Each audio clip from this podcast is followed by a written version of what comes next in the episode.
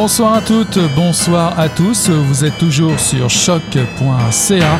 C'est le tome 30, le chapitre 353 de Mission Encre Noire qui commence.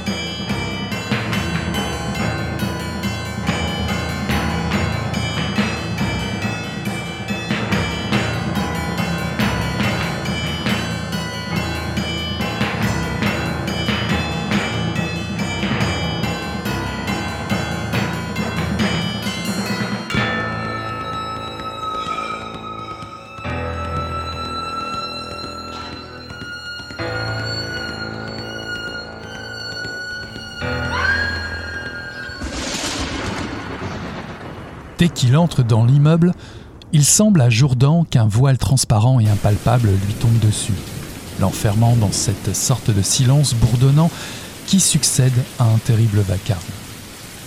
Il salue d'un signe de tête les flicards qui gardent l'entrée et contiennent la petite foule des occupants du squat et s'accroche à la rampe pour se hisser jusqu'au deuxième étage.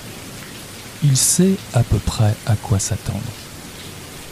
Il gravit les marches péniblement, essoufflé, les yeux baissés vers la pierre usée arrondie par endroits. Il ne veut pas regarder vers le haut, vers le puits de jour qui dispense une lueur livide. Il n'y a rien là-haut. Vers quoi s'élever? Dans le couloir où il prend pied, il y a cette fille aux cheveux rouges qui pleure, assise sur une chaise, qui se mouche et tousse et geint parfois. Il y a ce flic debout en face d'elle, adossé au mur, les pouces accrochés dans une attache de son gilet pare-balles, et qui regarde au-dessus d'elle, le plâtre écaillé, puis à l'air. Par-dessus la visière de sa casquette, le plafond fissuré parsemé de taches jaunâtres. Il y a cette grande clarté qui coule à flot aveuglant dans le couloir et ces ombres qui viennent parfois danser dans son intransigeante blancheur. Il y a l'odeur, qui flottait déjà dans la cage d'escalier, sournoise. D'abord sucrée comme un Roland de fruits gâtés. Jourdan sait que la puanteur se collera bientôt à lui-même, résiduelle, et tapissera ses muqueuses et s'immiscera dans toutes les fibres de ses vêtements. Bonsoir à toutes, bonsoir à tous. Ceci est un extrait de Traverser la nuit de Hervé Lecor, paru en 2021 aux éditions Rivage dans la collection Noire. La ville de Bordeaux est noyée sous la pluie. Le commandant Jourdan de la police judiciaire est perplexe alors que les gouttes tambourinent sur son pare-brise. Barbara et sa fille vont quitter la maison, c'est fini. Elle lui reproche de faire la gueule tout le temps. Un flic, c'est jamais là quand il faut, sauf pour ses enquêtes. Happé par l'affaire d'un tueur de femmes qui sévit dans les rues de la ville, impitoyable et sanguinaire, il ne sait plus quand le charme a cessé entre deux, il a oublié. Louise est une jeune maman de 30 ans. Elle vit seule avec son fils Sam. Suite à la mort de ses parents, sa vie a basculé, pour un temps, dans l'alcool et la drogue. C'est comme ça qu'elle a rencontré Lucas Pougeot, un délinquant qui a fait deux ans de prison pour violence aggravée. Porté par une jalousie maladive, depuis leur séparation, il l'agresse régulièrement, jusqu'au jour où il va trop loin. Jourdan est à ses trousses. C'est peut-être pour Louise qu'il lui faut traverser la nuit finalement. Hervé Lecor nous ramène en Gironde dans son pays pendant le mouvement des Gilets jaunes au milieu de personnages en équilibre précaire entre une catastrophe imminente et l'urgence de se mettre à l'abri.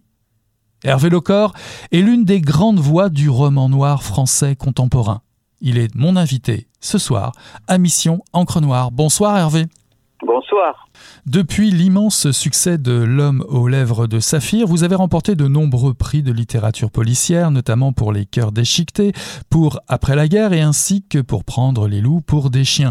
Nous avons présenté avec vous le sublime Dans l'ombre du brasier, ici à Mission Encre Noire, en 2019. Pour celles et ceux qui veulent en découvrir plus sur vous, in situ, il existe un documentaire de Laurent Tournebise qui a été réalisé en 2020 et qui s'intitule Hervé Lecor à l'encre noire. Je vous cite dans la bande-annonce Quand je regarde autour de moi, le monde, la société, la sensation que j'ai, c'est de marcher sur un pont de glace qui peut s'effondrer à tout moment, et écrire des romans revient à figer tout ça. Est-ce un bon résumé euh, pour euh, traverser la nuit, euh, ce nouveau roman chez Rivage? Oh oui, c'est à peu près exactement ça parce que c'est exactement ça parce que j'ai j'ai toujours la, sensation quand je oui, effectivement, quand je regarde autour de moi, d'une très très grande fragilité de la de la situation, d'une très grande précarité de toutes nos de toutes nos petites vies et et, surtout je suis euh, effrayé par la dureté par la violence des temps de cette époque quoi et c'est vrai que écrire des romans c'est essayer de mettre tout ça un petit peu en ordre, puisque l'écriture, la composition d'un roman, c'est quand même une façon de, remettre un peu d'ordre, un peu d'ordre, ne serait-ce que euh, ne serait-ce que syntaxique, un peu mettre un peu d'ordre dans tout ce chaos. Et oui, j'écris toujours avec cette euh, cette pression sur le cœur, oui, toujours. Alors on parle de chaos, nous sommes effectivement dans un Bordeaux euh, loin des clichés attendus. Euh, vous nous accueillez dans la cité des, des Aubiers. Est-ce si éloigné euh, du quartier de Bacalan où vous avez grandi, dont nous avions parlé la dernière fois que vous êtes venu à Mission en Noir non, c'est tout près. C'est un quartier qui a été quartier des Aubiers qui a été construit quoi une quinzaine d'années après la cité où j'ai vécu où j'ai grandi. Et c'était un, c'était un quartier a priori prometteur avec euh, euh, un certain nombre de, d'aménagements innovants. Et puis ça s'est avéré très vite un, un ghetto euh, de, de, misère et de, de violence sociale, oui, d'abord de violence sociale puis de violence tout court, puisque encore il y a un petit mois de ça, un règlement de compte entre deux bandes rivales a fait un mort un jeune garçon de 14 ans qui a été abattu. Et, évidemment, ça s'invente pas. Ça, enfin, si ça, ça s'invente pas dans, dans les romans. En tout cas, la, la, la, coïncidence est, est, très troublante, en effet. Oui, donc c'est un quartier du, des, du quartier des, des, de la région nord de Bordeaux euh, euh, qui est en train de partir un petit peu en en quenouille, si on peut, pour le dire poliment. Traverser la nuit, c'est le titre du roman. Euh, mais de quelle nuit s'agit-il? S'agit-il de cette, de cette nuit, de, cette, de, de, ce chaos qui tombe sur la ville, comme vous venez d'en parler, ou, est-ce la nuit, la nuit de votre personnage euh, principal, le, le commandant euh, Jourdan De quelle nuit s'agit-il? Bah, C'est la, la, nuit d'abord dans, dans, laquelle j'ai l'impression que notre notre humanité est en train d'évoluer euh, de plus en plus à tâtons, en se, en se cognant, en se heurtant à tous les, à tous les, hum, comment dire, tous les, les, obstacles possibles, sans être capable jamais de les surmonter vraiment. Donc il y a ça déjà, ça c'est ma façon à moi de, de ressentir euh, la, la, situation dans laquelle nous sommes, nous dans les sociétés euh, industrielles développées. Et puis c'est après de façon plus euh, plus romanesque, plus symbolique, c'est la nuit de pas simplement de, de Jourdan le policier, mais aussi des, des, deux autres personnages, à savoir Louise, cette jeune femme dont vous parliez, cette jeune mère célibataire, et qui est obligée d'affronter elle aussi euh, une vie euh, assez terrible, sans voir vraiment d'éclaircie, en dehors bien sûr de la présence de son petit garçon qui, qui illumine euh, qui illumine cette nuit-là. Et puis c'est la nuit aussi dans laquelle évolue euh, euh, des couteaux à la main le, le, tueur en série que je que j'ai imaginé. lui aussi, tout, tout tueur redoutable et dangereux qu'il soit, il est aussi pris dans une espèce de de mélasse nocturne euh, contre laquelle il se, dans laquelle il se débat, sauf qu'il se débat en tuant des gens, quoi, enfin, en tuant des, en l'occurrence. Mhm. Donc cette nuit, elle est un peu, elle est un peu unanime, un peu, un peu généralisée, oui. Mhm. Tous vos personnages sont plongés dans une sorte de, de chaos. C'est peut-être le pont de glace euh, dont vous parliez dans votre de citation dans le documentaire. Euh, vos personnages sont plongés dans une profonde noirceur. Jourdan est loin quand même du flic à l'américaine, du thriller euh, classique. quand on joue avec la mort, la loi, la police, la violence, est-ce qu'en tant qu'écrivain, vous ressentez une certaine euh, disons-le comme ça, responsabilité ou peut-être une éthique personnelle qui fait que euh, vous prenez quand même beaucoup de distance avec, avec les, faits qui sont quand même parfois euh, terrifiants. Là, on parle d'infanticide hein, dans, ce roman. Ah oui, je prends. La, moindre des choses, en tout cas pour ce qui me concerne, et dans ma dans ma façon de concevoir l'écriture de, de, de romans noirs, il est évident qu'il faut prendre cette distance, que se rester à distance de la de la violence que l'on que l'on évoque, que l'on décrit. Et vous parliez d'éthique et le mot, moi, je le je l'assume totalement. Pour moi, écrire des romans, qu'ils soient noirs ou pas d'ailleurs, enfin en l'occurrence, et des romans euh, qui se euh, qui se consacrent à la violence, euh, c'est une question d'éthique. C'est-à-dire que les personnages, euh, pour maltraités qu'ils puissent être, les victimes en particulier, même s'ils sont des victimes de papier, imaginez euh, j'essaye toujours de leur garder. Euh, pour moi, ça, a toujours été des, êtres humains avant d'être des victimes, avant d'être des, cadavres que l'on examine et que l'on expertise. Euh, de la même façon, le tueur, euh, le tueur est un. Les monstres, de mon point de vue, n'existent pas. Les tueurs les plus terribles sont forcément des, des êtres humains. C'est peut-être même ce qui les rend le le plus dangereux possible puisque euh, il est difficile alors de les de les distinguer dans la foule, il est, il est difficile alors de les euh, comment dire de les de les renvoyer comme ça dans je ne sais quel domaine du mal où on les où, les, où on les enfermerait de façon confortable. Mhm. Ils, appartiennent à l'humanité. Euh, ça n'empêche pas qu'il s'agit, qu'il s'agit de les pourchasser, de les punir, bien sûr. Mhm. Mais euh, et, et, pour moi, c'est ça aussi cette éthique. Garder cette distance, éviter de tomber dans la dans la complaisance, vous parliez de thriller américain. Effectivement, pour moi, c'est le contre-modèle. Euh, ces thrillers dans lesquels on a des, on met en scène euh, d'un côté des, tueurs euh, ultra intelligents, sophistiqués, qui se jouent pratiquement de la loi et des enquêtes qui leur sont euh, qui les poursuivent, et de la même façon, et d'autre part des, des, des, policiers pleins de talent, pleins de, pleins de dynamisme, capables de tout résoudre en quelques, en quelques semaines. Et ça, c'est mon contre-modèle. J'essaie justement de remonter, de replacer tous mes personnages dans leur, euh, dans leur humanité euh, humble, si on peut dire. Et est-ce que Jourdan, justement, arrive à prendre ce recul? Est-il le, porte-parole pour vous, en tant qu'écrivain, de, cette éthique que vous mettez autour de vos personnages et de vos romans? Probablement, parce que je... Disons que c'est un personnage, c'est un, personnage qui n'en peut plus justement de cette de la violence à laquelle il est il est confronté de par son métier. Il s'est longtemps euh, caparaçonné euh, euh, contre tout ce qui pouvait euh, lui tomber dessus, donc contre tout ce qui pouvait le bouleverser.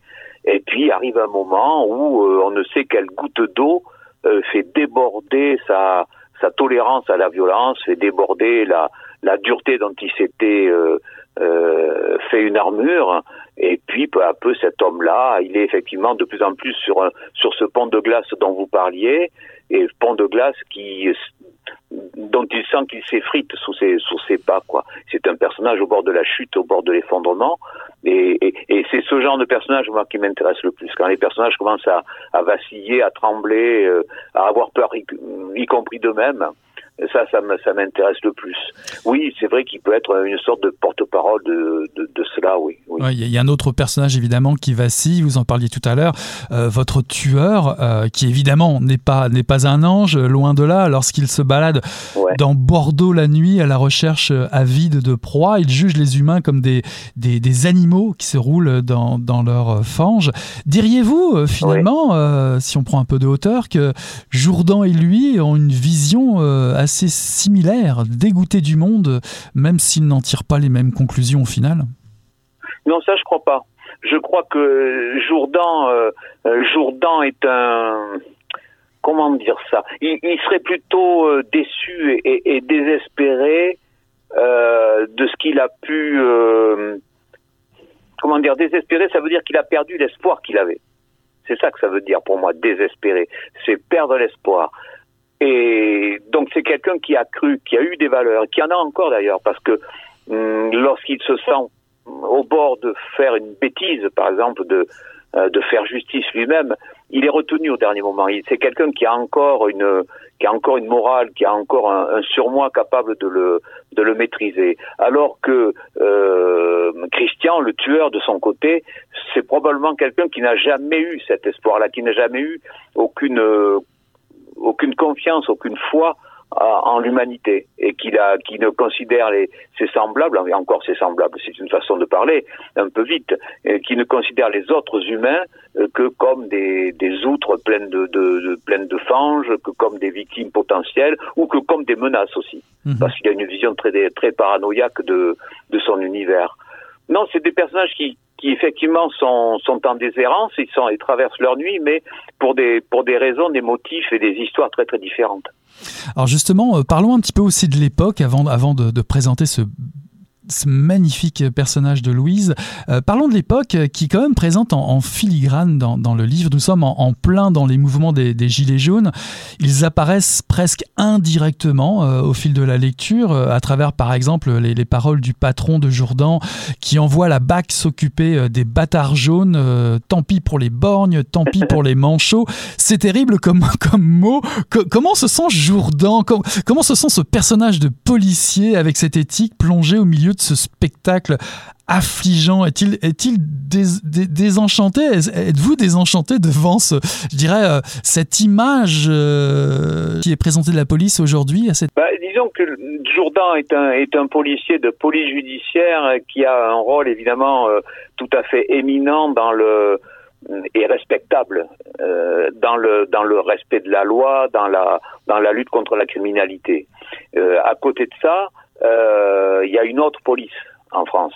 Euh, peut-être ailleurs aussi. Euh, il y a une autre police qui, elle, se charge, j'allais dire, des basses œuvres, à savoir le maintien de l'ordre. et là, c'est sont mes opinions qui parlent, à savoir aussi la, une façon de, il était question de terroriser quand même les manifestants en étant le plus violent possible même si les manifestants, en l'occurrence, pouvaient aussi faire preuve de, violence. Mais enfin, disons que la répression a, a dépassé d'assez loin les violences qui étaient commises par les manifestants, même, enfin, bref, on n'a pas ici de, on a parlé, on parle encore beaucoup ici de violences policières. Donc on a effectivement plusieurs formes, plusieurs sortes de police et de policiers. C'est-à-dire qu'il y a effectivement, quand je, raconte que euh, on envoie la BAC, c'est-à-dire les brigades anticriminalité, dont ce n'est pas le métier, maintenir l'ordre dans les rues, euh, et évidemment, euh, on a forcément des débordements, avec des gens qui n'ont pas le sang-froid, qui n'ont pas la technicité, qui n'ont pas l'expérience du maintien de l'ordre, qui font, euh, qui peuvent à peu près faire n'importe quoi, y compris euh, comme ça s'est passé à Bordeaux, euh, euh, tuer pratiquement, enfin bon, le, type est encore très handicapé, mais tuer pratiquement un homme qui à 50 mètres leur tourne le dos, euh, s'enfuit euh, et se retrouve atteint par une par une balle de défense. Donc voilà, c'est cette police-là aussi. Il y a, y a l'honneur de la police, si je puis dire. Ben, pourtant l'honneur de la police, c'est un groupe de l'extrême droite, mais il y a, y a la y a, y a la belle police euh, celle qui, euh, assure la, la, vraie sécurité des citoyens. Et puis il y a une police qui ressemble plus à des bandes armées lâchées dans les rues euh, qu'à euh, des représentants de, de l'ordre républicain. Alors, il y a souvent des beaux personnages féminins euh, dans vos romans, Hervé Lecor. Euh, ce roman n'y échappe pas non plus. Louise et Barbara, euh, de, très beaux portraits de femmes que vous décrivez fortes, lucides, malgré leur destin, malgré ce qui leur arrive. Est-ce aussi parce que ces femmes sont des cibles privilégiées dans, ce monde de violence, dans notre monde de violence, comme aussi l'étaient les femmes dans, dans votre roman Les déchiquetés, par exemple Quels ingrédients privilégiez-vous lorsque vous vous attachez à dresser de tels portraits? Ah, Ce sont des, par exemple, le personnage de Louis, c'est un personnage qui est apparu. Euh, mes personnages apparaissent toujours petit à petit comme des, des silhouettes dans la brume d'abord. Euh, quand je commence le roman, ils sont toujours très très mal dessinés. Je ne sais pas exactement, je vois à peu près quel genre de personnage je veux élaborer, mais je ne sais pas exactement par quel euh, par quel chemin je vais y parvenir et quelle densité peu à peu j'arriverai à leur donner. Et Louise, là, je voulais que ce soit effectivement quelqu'un qui a qui a plongé très très loin, très très bas euh, au cours de sa vie. Euh, je voulais quelqu'un qui euh, et puis petit à petit je l'ai je l'ai euh, accablé d'un d'un deuil terrible, celui de ses parents deuil dont elle ne sait pas exactement ce qui a pu le causer, parce qu'elle a, elle a un soupçon sur la sur l'accident avec des guillemets sur l'accident qui a causé la mort de ses parents. Et elle a, c'est quelqu'un qui est aussi poursuivi par ses fantômes. Et, euh, et, et, les fantômes, euh, j'ai tendance à y croire en ce sens qu'ils sont le, le, souvenir insistant euh, euh des gens qu'on a aimés et qui ont disparu.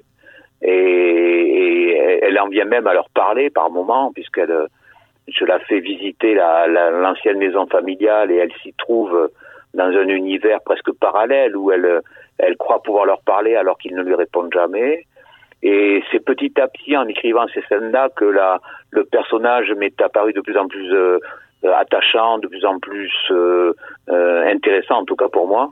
Et et puis voilà quoi. Et en plus, d'une façon générale, je considère que les, les femmes sont sont toujours, euh, on leur inflige toujours la double ou la triple peine, mhm. que ce soit sur le plan social, sur le plan des violences dont elles sont trop souvent les trop souvent les victimes. Euh, elles sont très très souvent obligées de porter à bout de bras euh, lorsqu'elles sont seules hein, ou célibataires ou abandonnées, euh, à porter à bout de bras leur leur foyer, leurs enfants euh, et, et, tout ça me pousse toujours à me demander comment euh, quel courage elles arrivent à encore à les puiser en elles pour tenir. Et ça, ça me c'est une question que je me pose en permanence et à laquelle j'essaye de répondre en, en écrivant, en, élaborant ces personnages-là. Elle arrive peut-être à tenir aussi grâce à, son fils, à la présence de ce que vous nommez son petit euh, magicien, qui finalement euh, représente tout pour elle, son équilibre. Oui, ah oui, bien sûr, c'est grâce à lui, c'est pour lui qu'elle que chaque matin elle parvient à se lever, que qu'elle parvient à, gagner sa gagner sa croûte, gagner sa vie euh, en, faisant ce métier d'aide à domicile chez des personnes âgées, euh, métier qui qui lui fait peur parce que euh, c'est un métier, euh, on pourrait presque dire d'ici euh, d'ici on aperçoit la mort. Elle arrive quand même à le faire, elle arrive à tenir, et c'est pour ce petit, et ce petit qui à qui j'ai donné effectivement des, des, capacités de petit magicien parce que d'un baiser, d'un câlin furtif, euh, euh, d'un regard ou d'une d'une parole, il est capable de, de, de réenchanter la journée de sa de, de sa mère, quoi, alors qu'elle est elle au bout de l'épuisement, au bord de l'épuisement. Et ça, c'est un petit personnage aussi que je me suis plus, que j'ai adoré. Euh, que j'ai adoré fabriquer et écrire. On constate aussi que beaucoup de vos personnages euh, échappent assez rarement, euh, je dirais, à la finitude de leur destin. Ils sont tous ou toutes plombés par un passé euh, qui, qui, les englue. Ne il ne peut pas y avoir d'Apien hein, dans un roman d'Hervé Lecor. Euh, ce qui, ce qui prédomine justement, c'est cette position ambiguë euh, de peindre le, le, le vertige incessant, la, la, possibilité de tomber, de chuter. Et, et ce qui vous habite aussi, c'est euh, de, de, montrer toute cette force, toute la résistance que peut, euh, que peut contenir des personnages comme Louise ou, ou comme Jourdan. Ah oui, mais ce sont ce sont des gens qui résistent, mine de rien, de, de façon euh, personnelle, intime, solitaire mais qui, euh, qui jusqu'au bout euh, tâche de tâche de tenir debout quoi. C'est c'est c'est toujours la, la j'ai toujours en tête la, la le refrain de, de Louis Aragon dans ce dans ce poème. Est-ce ainsi que les hommes vivent? C'est la question que je me pose toujours, toujours, toujours, toujours, de façon en tant que citoyen, d'une part, quand je j'essaie de réfléchir aux situations sociales, politiques, etc., mais aussi en tant qu'auteur, quand euh, je mets mes personnages en situation.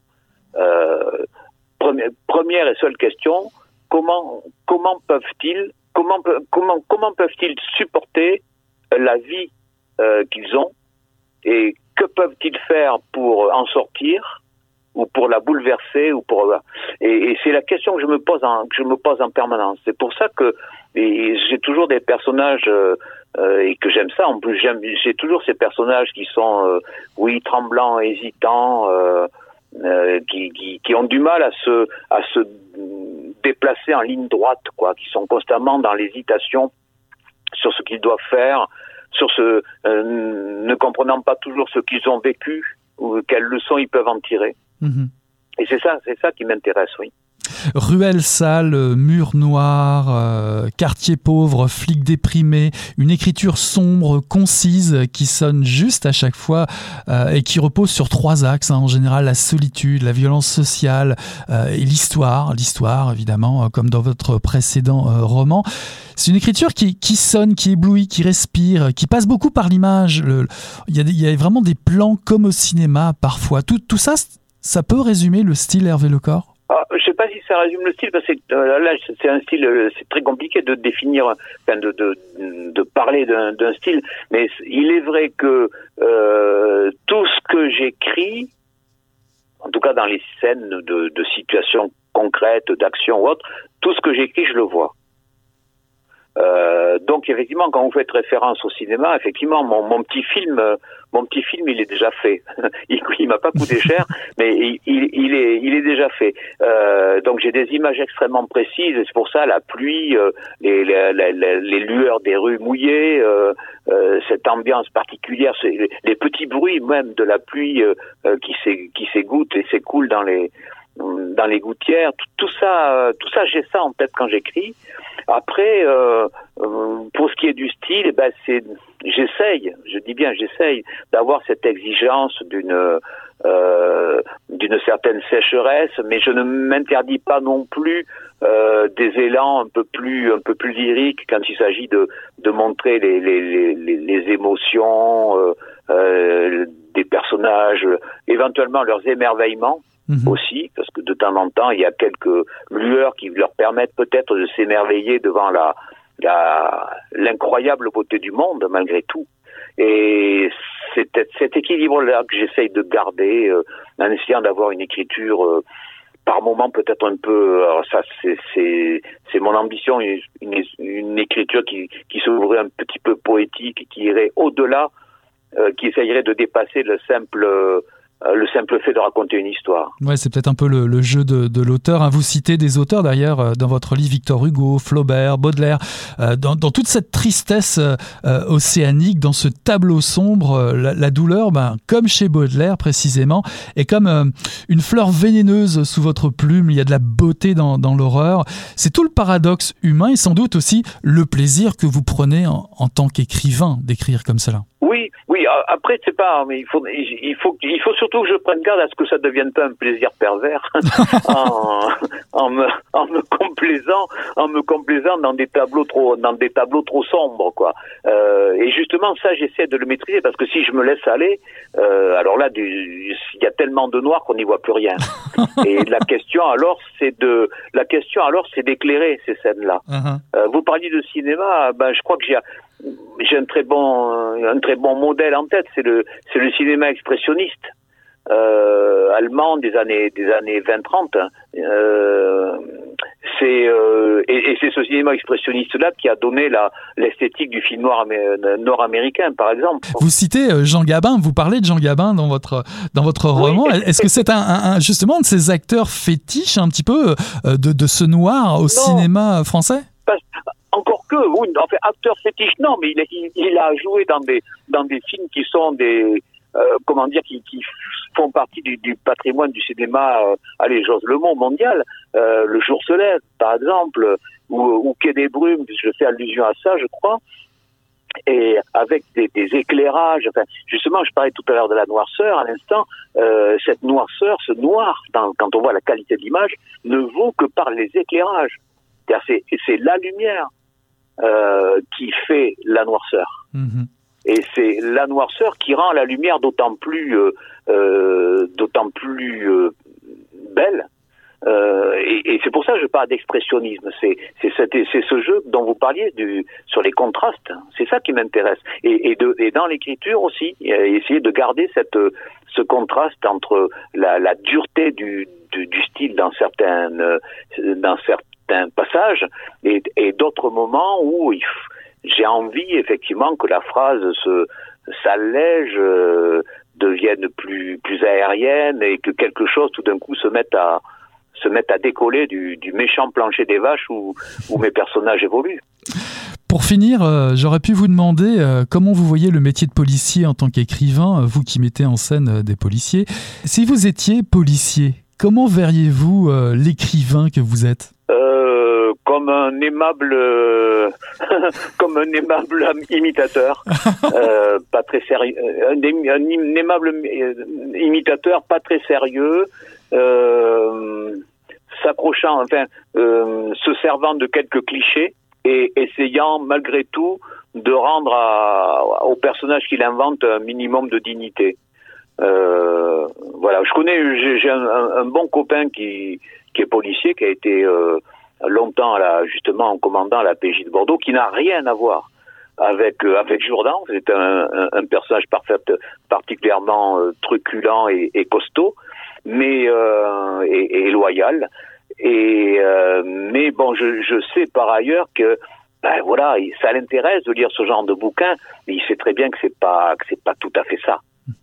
Et, en même temps, je sais aussi euh, que les policiers, quand ils lisent ce genre de livre, là, j'ai pas j'ai pas de retour direct sur sur celui-là, mais je sais aussi qu'ils ils aiment bien voir leur métier un peu euh, mythifié par la littérature. Ça, ça leur donne du coup une espèce de d'épaisseur, de, dignité euh, que leur métier au quotidien a, a, du mal à leur, à leur rendre. Et bon, après tout, si c'est un, peut-être qu'ils peuvent prendre ça, ils peuvent prendre ça peut-être pour une sorte de d'hommage un peu euh, un peu bizarre, un peu irrespectueux, un peu fantaisiste. Je sais pas du tout. Il faudrait que j'en parle avec eux à l'occasion si j'en croise. en tout cas, ce sont des hommages qui sont assez réussis. N'hésitez pas à découvrir l'une des grandes voix du roman français actuel. Bordeaux vous attend sous une pluie battante, fascinante et cruelle, cette ville, comme cette histoire, traversée la nuit par Hervé Lecor, paru en 2021 aux éditions Rivage dans la collection Noire. Merci beaucoup Hervé Lecor d'avoir accepté cette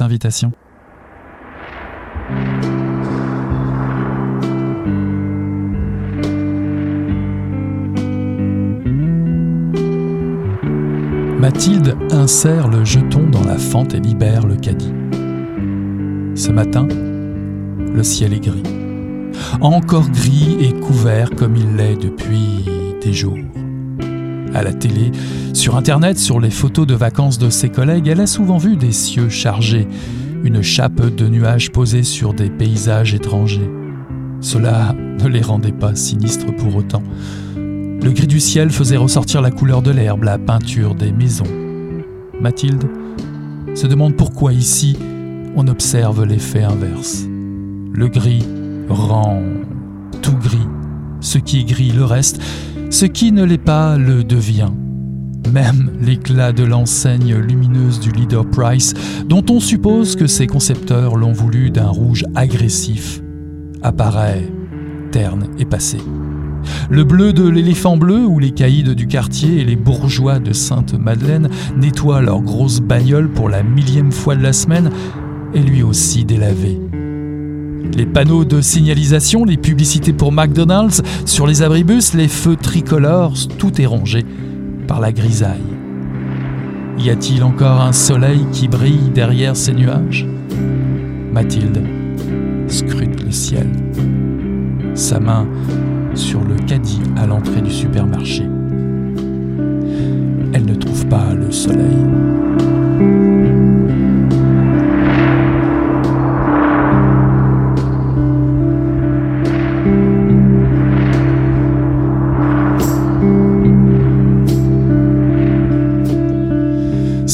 Est un extrait de Mathilde ne dit rien par Tristan Saul, paru en 2021 aux éditions Le Cartanier dans la collection Parallèle Noir. Mathilde, 46 ans, habite la place Carré, un quartier populaire dans une ville moyenne de province française. Ancienne judoka de haut niveau, elle occupe un poste de travailleuse sociale dans un immense bâtiment de béton et de métal érigé dans un champ de betteraves au milieu de nulle part. Comme beaucoup de ses collègues fonctionnaires, elle est accueillie chaque matin par des centaines de corbeaux posés là et la file de pauvres gens venus réclamer leur aide sociale. C'est à ça qu'elle pense lorsqu'elle accepte d'aider ses voisins menacés d'expulsion au cœur de l'hiver. Alors que les recours légaux n'ont rien donné, il lui reste une seule solution, qui la ramènera malgré elle 12 ans en arrière. Mathilde ne dit rien est le premier volet d'une série de romans noirs très prometteuse. Certains portraits présentés ici pourront probablement donner un autre regard sur le destin des habitants de ce quartier. Là-haut, s'annonce le dôme vert du château d'eau, on dépasse la mosquée, les deux tours de Sainté à l'horizon. Le jour se lève sur la place carrée. J'accueille Tristan Saul à Mission Encre Noire. Bonsoir Tristan. Alors vous êtes français, vous vivez en Bourgogne, vous dirigez une librairie indépendante, Oblique, depuis 2011. Vous êtes l'auteur de romans au Cartanier sous votre nom Grégoire Courtois, Les Travaillants, paru en 2009, Révolution en 2011, Suréquipé en 2015, Les Lois du Ciel en 2016 et Les Agents en 2020. Mathilde ne dit rien est un premier roman sous le pseudo de Tristan Saul qui annonce le début des chroniques de la place carrée. Avec la traduction anglaise des lois du ciel, vous êtes le second français après Emmanuel Carrère à être sélectionné au Locus Awards 2020 dans la catégorie meilleur roman d'horreur. Évidemment, la première question qui tombe sous le sens, pourquoi ce pseudo? Pourquoi avez-vous avez choisi ce pseudo? Est-ce que le succès devenait trop lourd à porter? Ah non, je n'ai pas fait comme euh, certains euh, euh, grands maîtres de la calligraphie qui changent de nom à, à mi-carrière pour repartir à zéro. C'était pas l'objectif. Ici, l'objectif c'était plutôt de rendre hommage un petit peu au, à la grande tradition du roman noir, où beaucoup d'auteurs ont des pseudonymes pour pour attaquer le genre à bras le corps. C'est aussi une idée de, de projet artistique indépendant de ce que j'ai l'habitude de faire, puisque vous l'avez dit, j'ai déjà écrit plusieurs romans qui ont été édité. Euh, je pense pas qu'il y ait une, peut-être une cohérence dans tout ça, mais en tout cas, c'est une espèce de liberté que je me laisse créative qui prend du temps, de réécriture, de foisonnement. Là, avec les chroniques de la place carrée, je voulais, je voulais aller vraiment plus à l'économie, à l'essentiel, vraiment me servir des armes du roman noir, c'est-à-dire la brièveté, euh, l'efficacité, euh, le réalisme social pour parler du monde d'aujourd'hui. Et vraiment, on est aujourd'hui, puisque le premier volet se, se passe en 2019 et euh, le second va se passer en 2020. On va vraiment suivre la vie de ce quartier au jour le jour, quasiment en temps réel, c'est un projet littéraire que je trouvais suffisamment important et ambitieux pour être porté par un personnage, enfin par un, auteur, un alter ego, qui soit pas Grégoire Courtois, mais qui, porte vraiment ce projet à bras le corps. Alors vous êtes euh, fidèle à votre éditeur, hein, le Cartanier. Alors pourquoi avoir choisi, ça date déjà d'il y, a un certain temps, mais pourquoi être publié au Cartanier? Euh, En fait, c'est un concours de circonstances, hein, puisque pour être parfaitement honnête, euh, à l'époque où j'ai rencontré, enfin j'ai même pas rencontré, à l'époque où, où on s'est rencontré par euh, mail interposé, par courriel interposé et puis par euh, texte interposé aussi, Éric de la Rochelière, qui est le, qui est le directeur du, du Cartanier, je, je ne le connaissais pas, je ne connaissais pas la maison d'édition, je ne connaissais pas son catalogue, et c'est par l'entremise d'auteurs français à qui j'avais soumis mon manuscrit que j'ai été amené à, à aller jusqu'à Montréal. Euh, C'était une bonne pioche hein, puisque j'y suis depuis cette époque et je pense que c'est un des un des éditeurs dans le monde francophone les plus importants euh, d'après moi. Bon, je dis ça parce que j'y suis effectivement, mais c'est aussi parce que j'ai appris à découvrir ce catalogue qui est d'une richesse incroyable, qui est d'une inventivité, d'une liberté euh, que finalement je pense j'aurais peut-être pas trouvé hein, chez un éditeur français. Mhm. Alors évidemment, on va parler de Mathilde, votre personnage principal, mais avant, avant cela, euh, j'aimerais parler du lieu, parce que le lieu occupe évidemment une place de choix, euh, vu le titre aussi de la série que vous entamez, euh, Chronique de la place carrée. Le lieu occupe une place de choix. Vous prenez le temps de nous planter le décor en temps réel, puisque le roman se déroule sur une semaine. La place carrée est encadrée d'une cité, un quartier difficile. Il y a une petite mosquée, un parking haut, un parking du bas, un château d'eau. Euh, c'est comme un, décor récurrent qui revient tout au long de, la lecture. On imagine très facilement une région gangrénée par euh, le chômage, des bâtiments d'usines désaffectés en témoignent, euh, éparpillés un peu partout en pleine campagne. où pourrait se situer finalement Monzel en France en 2019 alors, je l'ai volontairement anonymisé, c'est-à-dire que la ville de Monzel n'existe pas en France, il n'y a aucune ville qui s'appelle Monzel en France, de manière à ce qu'effectivement beaucoup de gens puissent se reconnaître dans, dans cet environnement, qui est un environnement qui est assez fréquent en France. Hein. C'est une ville moyenne, Monzel, on va dire de 30 à 40 000 habitants, c'est vraiment à la limite de la petite ville, et pourtant, donc on est très proche de la campagne, hein. on peut prendre sa voiture et puis sortir de la ville et en deux minutes on est dans les champs, mais à la fois on a quand même des problématiques qui sont des problématiques de mixité sociale, de chômage, de choses qui sont normalement l'apanage des grandes villes et des grandes cités qu'on s'imagine en France, mais qui aussi sont très présentes dans le dans le paysage dans le paysage géographique français. Donc euh, j'ai créé cette ville à l'image de la ville dans laquelle j'habite. Hein, évidemment, moi j'habite en Bourgogne, j'habite à Auxerre, hein, qui est une, une ville qui a exactement le profil de Monzel, mais je voulais pas utiliser le nom de la ville dans laquelle j'habite parce que l'objectif était clairement pas de faire un, un essai sociologique sur ma ville, mais au contraire de se servir de ce décor qui est extrêmement fréquent en France. Hein, je le répète, ce décor de, de, villes moyennes dans lesquelles ben, on est entre les deux. On n'est pas vraiment la grande ville, mais on n'est pas non plus la campagne. On est vraiment dans cet entre-deux. Et les, les, personnages que je décris vont toujours graviter dans cet entre-deux. C'est un entre-deux géographique, mais c'est un entre-deux social, c'est un entre-deux intime. Alors cette série euh, se nomme La chronique de la place carrée. Qu'est-ce qui prime dans votre projet? Est-ce le personnage ou les personnages à venir. Là, ici, on va parler de Mathilde. Mais est-ce, où est-ce la place carrée en tant que telle, ce quartier qui va être euh, la, la, base de votre projet, de votre inspiration? Bah, Disons que les, là, pour, pour parler vraiment de, la réalité, euh, cette place carrée, euh, moi je la connais, hein, elle, est, proche de, là où j'habite. C'est cette, place qui m'a servi de, de modèle, hein, même s'il y a beaucoup de choses ont changé, j'ai aménagé des choses.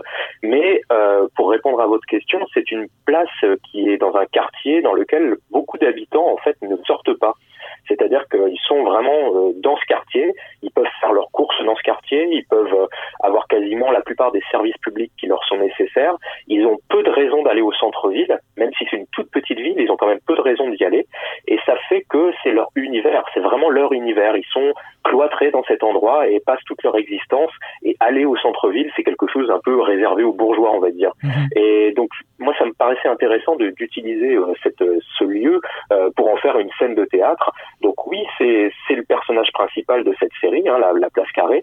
Et évidemment, euh, ce décor, bah, c'est aussi le, le décor de, de tous ces habitants qui, eux, sont cloîtrés là et vont finalement assez peu se déplacer. Alors ces habitants, euh, quels sont-ils ces habitants qui habitent cet archétype finalement de la, ville oubliée, euh, cette, ville dont on ne parle jamais éventuellement, sauf dans les faits divers euh, On dirait comme un endroit euh, où se rassemblent à peu près tous les vaincus du système économique français, les oubliés de la République, on pourrait même appeler cela comme ça. Est-ce que, est que ça devient difficile de ne pas parler de ce phénomène justement euh, de, de, de, ville euh, euh, champignon comme ça au milieu de nulle part avec une population si, si particulière? Qui vit dans, cette, dans, dans ce quartier, dans cette cité?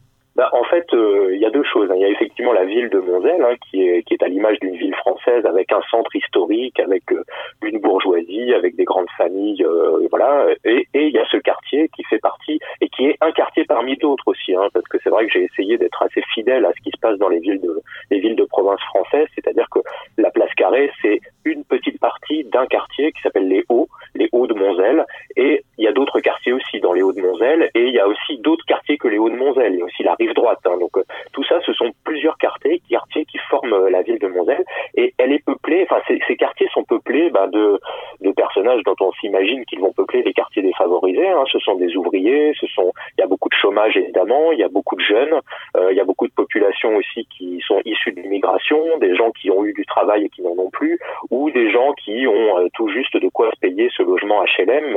En, France, on appelle les HLM, c'est des, des, habitations à loyer modéré, donc c'est des logements sociaux en fait, hein, euh, dont on peut bénéficier euh, si on a un salaire qui est pas qui est pas trop important. Donc euh, c'est un peu ce genre de population, mais qui est à la fois très très variable, très dynamique. Il y a aussi beaucoup de vie culturelle, il y a aussi beaucoup de vie associative. Il y a plein de choses très passionnantes. Moi, j'utilise le, le ressort du roman noir, donc je suis un peu un peu honteux de ne parler que des travers, un peu des, choses un petit peu hors la loi qui vont se passer dans ce quartier, mais euh, dans les autres tomes et dans les autres volumes de la série, on va aussi voir qu'il n'y a pas que ça, il y a aussi d'autres choses plutôt positives et de la solidarité, euh, notamment ensuite quand, arrivera la crise du coronavirus notamment. Alors le véhicule que vous choisissez euh, d'utiliser pour nous faire découvrir, rentrer euh, au plus profond de ce quartier, de cette, de cette cité, bah, c'est un personnage magnifique, c'est un personnage euh, énigmatique certainement, mais un personnage j'ai trouvé assez covidien finalement, Mathilde. Cette Mathilde qui ne dit rien mais qui n'en pense pas moins. C'est une narratrice complètement atypique dans le milieu du, du roman noir, non Qui est Mathilde si vous deviez nous brosser un rapide portrait? Bah, rapidement, Mathilde, c'est effectivement, comme vous le dites, une travailleuse sociale. Elle n'a pas fait ça toute sa vie, puisqu'elle a failli être euh, judoka euh, professionnelle, elle a failli en faire son métier, être sportif professionnel. Euh, les, les aléas de la vie ont fait qu'elle n'a pas pu. et en fait, c'est un personnage qui porte en elle, son silence en fait porte beaucoup de, de non-dits et forcément de blessures. Donc l'enjeu du livre, ça a été de présenter ce personnage vraiment dans toute sa dans toute son énigme mais aussi quand même de révéler des pans au fur et à mesure, puisque le livre est construit en flashback, de quand même de révéler des pans de son histoire qui nous permettent de comprendre ce qui a donné ce personnage très énigmatique et très mutique qui nous accompagne et qui euh, est d'une espèce de force de la nature silencieuse, un rouleau compresseur que rien ne peut arrêter. Euh, c'est un personnage que j'ai que j'ai modelé, que j'ai construit euh, euh, chapitre après chapitre, euh, en moi aussi me prenant d'affection pour elle de manière vraiment très très forte parce que c'est mon personnage principal et c'est quelque chose qui est, qui est assez entre l'auteur et son personnage principal, il y a une relation qui est aussi de, de l'ordre plus plus grande que l'affection. Il y a quelque chose de très fort. Entre le lecteur, la lectrice et Mathilde également, il y a une, affection qui se crée assez assez facilement. Cette Mathilde qui a emménagé il y a 10 ou 12 ans dans cette dans cette cité, et qui décide euh, d'aider ses voisins. En fait, elle ne fait que ça, en fait, aider les gens de, de la cité, bah, à travers notamment euh, son, son, emploi. Mais cette famille euh, typique issue de l'immigration, les parents Kamel, Lounès, Jalila, Ayet et Idriss, que leur, arrive-t-il et, pourquoi Mathilde choisit de prendre euh, fait et cause pour eux? Bah, Disons qu'ils sont pris, comme beaucoup de gens euh, peuvent se retrouver dans une spirale euh, d'endettement, on va dire. Alors c'est une spirale d'endettement qui ne vient pas d'abord de leur propre fait, puisque euh, bon, on l'apprendra rapidement dans le livre, ils ont été escroqués, hein, par, par un, un individu mal, intentionné. Euh, donc partant de ce trou financier, euh, voilà, euh, on, va se retrouver avec un, un crédit. Euh, le crédit, il va falloir le rembourser, donc peut-être prendre un autre crédit auprès d'une autre banque en cachant des données bancaires, etc. Et souvent, beaucoup de, de, de foyers se retrouvent dans une spirale de l'endettement qui mène bah, malheureusement à la saisie des biens et à l'expulsion. C'est ce qui menace Mohamed et Nadia, donc ce couple dont vous parlez, et qui bah, sont les voisins de Mathilde. Mathilde va comprendre très très vite que euh, il est impossible d'avoir des recours légaux. Hein. Euh, ils ont fait des bêtises, ils ont fait des mauvais choix, donc euh, il est très difficile de, revenir en arrière. En revanche, ce qu'il est possible de faire, c'est peut-être d'aller réclamer des comptes à cette fameuse personne mal intentionnée qui les a mis dans cette difficulté à la base.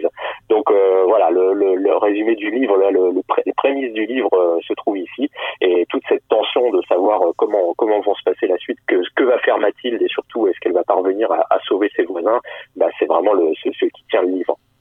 Bah, en fait, euh, le personnage de Mathilde, comme, comme vous l'avez dit, c'est un personnage solitaire. C'est un personnage qui porte beaucoup de blessures et dont on comprend assez rapidement aussi qu'il n'a pas grand-chose à perdre. Et quand on n'a pas à perdre, on craint rien finalement. Donc euh, c'est exactement ça qui fait la force de Mathilde, c'est qu'elle a rien à perdre. Donc c'est un personnage qui, euh, alors euh, mis, à part euh, son impressionnante carrure physique, hein, parce que c'est quand même une ancienne judoka euh, qui est très bien bâtie, avec qui est encore musclée, qui continue à aller à la salle de sport. Donc d'un point de vue physique, elle a rien à craindre puisque elle a une condition physique qui lui permet de toute manière de pas se laisser embêter par qui que ce soit.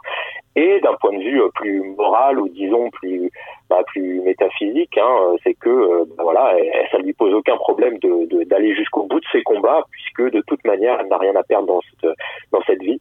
Donc euh, c'est un personnage qui est qui est à la fois euh, héroïque et désespéré, on pourrait dire. Mhm. Le rapport de force sociale est très présent partout hein, dans le livre, euh, au sein de la cité, bien sûr, mais également en périphérie. Alors effectivement, vous parliez d'arnaque tout à l'heure.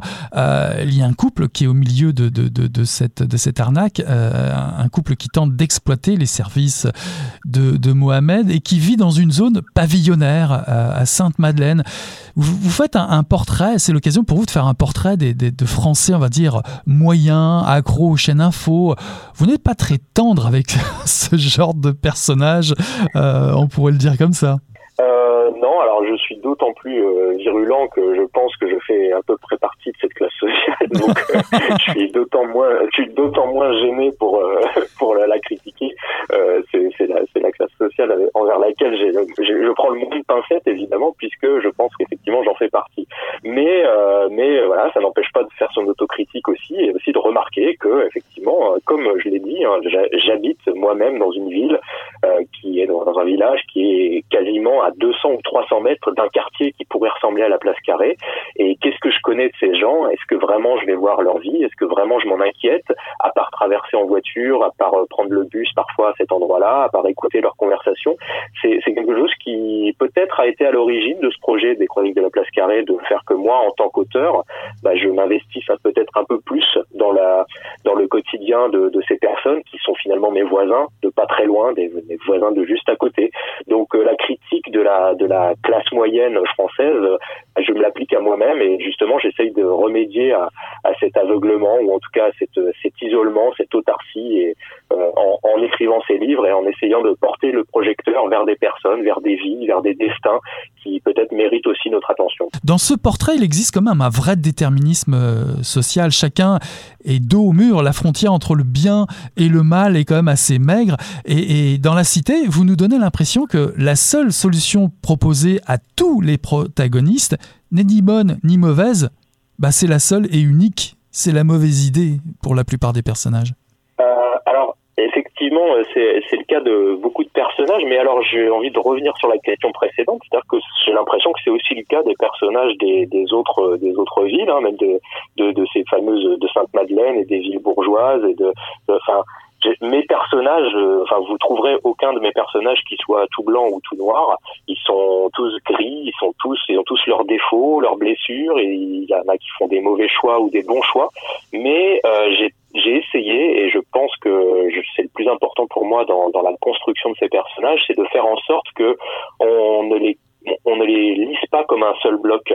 C'est des gens qui à un moment de leur vie peuvent faire des erreurs, mais ils ne feront pas des erreurs toute leur vie. Ils peuvent changer c'est des gens qui euh, peuvent être mauvais à un moment de leur vie aussi. Mais ça fait pas d'eux des, êtres mauvais. C'est juste qu'ils ont eu une mauvaise action à un moment donné, mais à côté de ça, ils vont créer d'autres choses qui vont peut-être sauver des vies. Enfin, j'essaye de pas avoir des personnages qui soient monoblocs.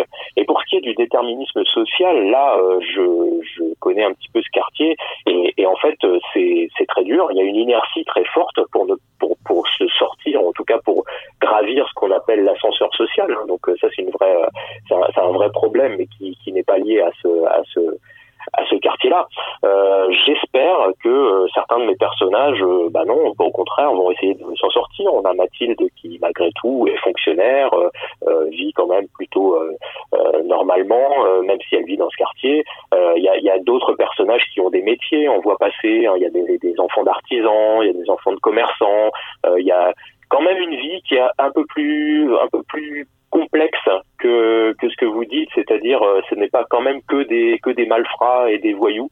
Euh, il y a quand même des gens qui vont chercher à faire autre chose euh, et, et, qui le feront au fur et à mesure de, de, de, la série. Je me suis demandé pourquoi avoir choisi le personnage d'une assistante sociale. Est-ce que Mathilde, finalement, ce, ce personnage d'assistante sociale ne sert pas aussi un peu de fusible dans, dans votre roman en étant plongé au milieu de, de, de cette place carrée? Alors oui, je sais pas si c'est le mot fusible. En tout cas, c'est notre ambassadrice, c'est. C'est elle qui nous présente ce quartier, qui nous accompagne, qui nous. C'est par ses yeux qu'on le découvre, et c'est par ses yeux bienveillants qu'on le découvre. C'est pas par les yeux d'un des voisins qui, par exemple, pourrait euh, haïr euh, celui d'à côté ou qui pourrait avoir une haine particulière envers, euh, je sais pas quelle quelle personne ressortissant de je sais pas quel pays ou de quelle religion. donc on, on découvre le quartier donc le premier tome est, est, présenté par les yeux de Mathilde, qui est effectivement un personnage qui est plutôt bienveillant, qui, qui aurait pu être neutre, mais qui finalement, de par sa neutralité, euh, bah, en fait, est bienveillant puisque même elle va voir des quand elle va voir des trafics ou des choses comme ça, elle ne va pas les juger. Donc ça la rend ça la rend finalement assez sa neutralité la rend bienveillante. Euh, c'est ça qui fait que je pense que le, le lecteur est est plutôt euh, séduit et a envie de, de, connaître ce quartier, qui est un quartier qui, franchement, euh, il y en a beaucoup, il y en a, des centaines et des centaines en France, des quartiers comme ça. on n'a pas forcément envie d'en savoir plus. C'est pas quelque chose qui est la plus passionnant à, découvrir dans un livre. Et pourtant, grâce à Mathilde, bah, on apprend à connaître. Et c'est peut-être, euh, c'est peut-être euh, ouais, son œil euh, qui a qui a fait qui, a, réussi ce miracle de nous faire nous prendre de passion pour toutes ces petites histoires. Parce que dans le livre, il n'y a rien de spectaculaire, il n'y a rien d'exceptionnel.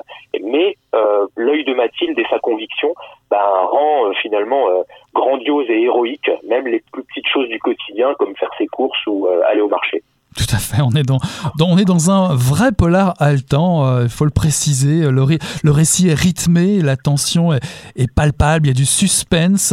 D'ailleurs, euh, votre récit est plutôt relaté au présent, euh, y compris les chapitres qui nous font revivre le passé. C'est une question de style simplement ou ce choix particulier? Là, c'était vraiment un choix délibéré d'aller à l'essentiel, en fait. C'est-à-dire que vous lirez peut-être mes, mes précédents romans qui user de, de, formes grammaticales ou de conjugaisons plus complexes, euh, avec des phrases plus euh, tarabiscotées, avec des, des, choses plus recherchées. Euh, là, je voulais vraiment aller à l'essentiel, c'est-à-dire aller dans une écriture la plus limpide possible. Et bah, pour moi, l'écriture la plus limpide possible passe, passe par le présent de l'indicatif. Et c'était un choix délibéré dès le début d'aller euh, d'aller comme ça dans un dans une, description euh, comment dire clinique de ce qui était en train de se passer. Ça n'empêche pas, ça n'empêche pas la poésie, ça n'empêche pas la description, euh, mais euh, il fallait, il fallait aller vraiment au cœur de ce qu'on était en train de dire et, et, au cœur du présent et du réel. Et le, le, présent, bah voilà, le présent se manifeste aussi dans la conjugaison. C'est du présent de l'indicatif. Je ne sais pas si ce le sera pour tous les romans, mais en tout cas les deux premiers, oui, je peux vous le dire déjà, puisque le, deuxième est déjà bien avancé. bah, tant mieux, ah, on, a hâte de le, de, de, le, recevoir et de le lire. évidemment, c'est un polar qui regorge de trouvailles, de situations inédites, mais j'ai envie de dire, c'est aussi un polar sans fusil, sans revolver, ou presque, et pourtant la menace plane sans cesse comme un, buzz récurrent. C'est un choix délibéré, un, polar sans fusil ni revolver? Euh, oui, c'est vraiment, ça fait partie du cahier des charges, euh, non seulement de ce livre-là, mais de la série. C'est-à-dire que je voulais quelque chose de très réaliste. Et quand on s'engage sur une série de livres, euh, pour être réaliste, bah, il faut pas qu'il y ait un serial killer euh, tous les deux jours dans un quartier, parce que c'est pas la réalité, ça n'existe pas. Euh, il peut y avoir des tueurs en série, mais les tueurs en série, voilà, c'est un tous les 20 ans dans une région, mais c'est pas un sans arrêt. Donc là, il, il me fallait, il fallait que je, je, plonge sur des enjeux qui étaient des enjeux de suspense, de thriller, des vrais questionnements, mais avec le moins possible de spectaculaire, de FBI et de tout ce qui est, tout ce qu'on peut voir dans les dans les dans les séries télévisées par exemple, ce genre de choses. Donc j'ai essayé de, créer du suspense à partir du quotidien, à partir de choses qui puissent être crédibles, mais qui fassent quand même peur ou qui retiennent quand même l'attention ou qui fassent retenir son souffle au lecteur. Euh, ça, voilà, c'était ça fait partie de l'enjeu de la série de, continuer. Euh, continuer à se servir de ce, matériau-là. J'espère que, j'y parviendrai. Il y a un euh, une autre partie du cahier des charges qui est aussi de dire que il n'y a pas de policiers, par exemple n'y a pas d'enquête. Euh, J'aurais pu aussi faire intervenir des policiers, mais euh, mais ça faisait aussi partie du, du projet de, de, de, créer ce suspense sans sans police, sans armes, vous l'avez dit, enfin pas d'armes, pas d'armes à feu en tout cas, ou, peut-être qu'il y en aura au cours de la série, mais très peu, euh, d'être dans le plus le plus réaliste possible. Moi, je, me prends vraiment comme exemple la cité qui est juste à côté de chez moi et que je traverse tous les jours. Et bah, c'est très rare que j'y vois des armes à feu, voire jamais. Et c'est extrêmement rare qu'il y ait des morts, par exemple. Euh, on est dans une petite ville de province. Quand il y a un mort, c'est extrême, c'est très exceptionnel. Donc ça aussi, je vais essayer de, de retranscrire dans la série, faire en sorte qu'il y ait euh, bah, de moins en moins de, de, de, toutes ces choses qui font, euh, qui font le, le, spectaculaire des normalement des films ou des, des livres à grand succès. Alors, finalement, vous utilisez un petit peu la technique du judoka, euh, un petit peu comme Mathilde, parce que c'est un sport qui utilise le déséquilibre, amortit l'agression, utilise la contre-attaque sans forcément utiliser des armes. C'est un bon résumé finalement, et de Mathilde, et peut-être de, de, votre démarche d'écrivain sur cette chronique? Bah, j'espère, oui, effectivement, de me servir de la force de l'adversaire aussi et de son poids, parce que c'est effectivement ça. Voilà, si vous voulez savoir ce qu'il adviendra de Mathilde un jeudi 4 avril 2019 à 3h du matin, je vous recommande de vous procurer le premier tome de ces prometteuses chroniques de la place Carré intitulé Mathilde ne dit rien par Tristan Saul, paru en 2021 aux éditions Le Cartanier. Merci beaucoup Tristan d'être passé à Mission Cronoir.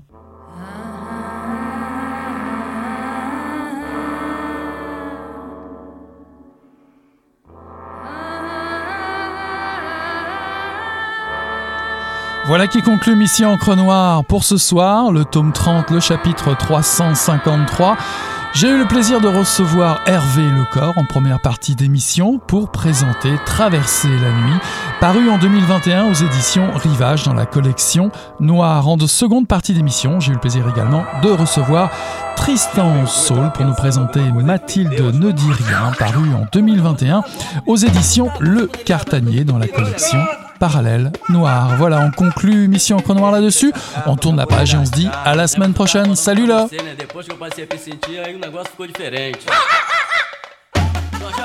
Vai, garoto! Fala a verdade. Isso tá bom. Não. Poderia cerveja que eu não sei. Ô, Ciro, tira a mão do meu bolso. Agora um aranha.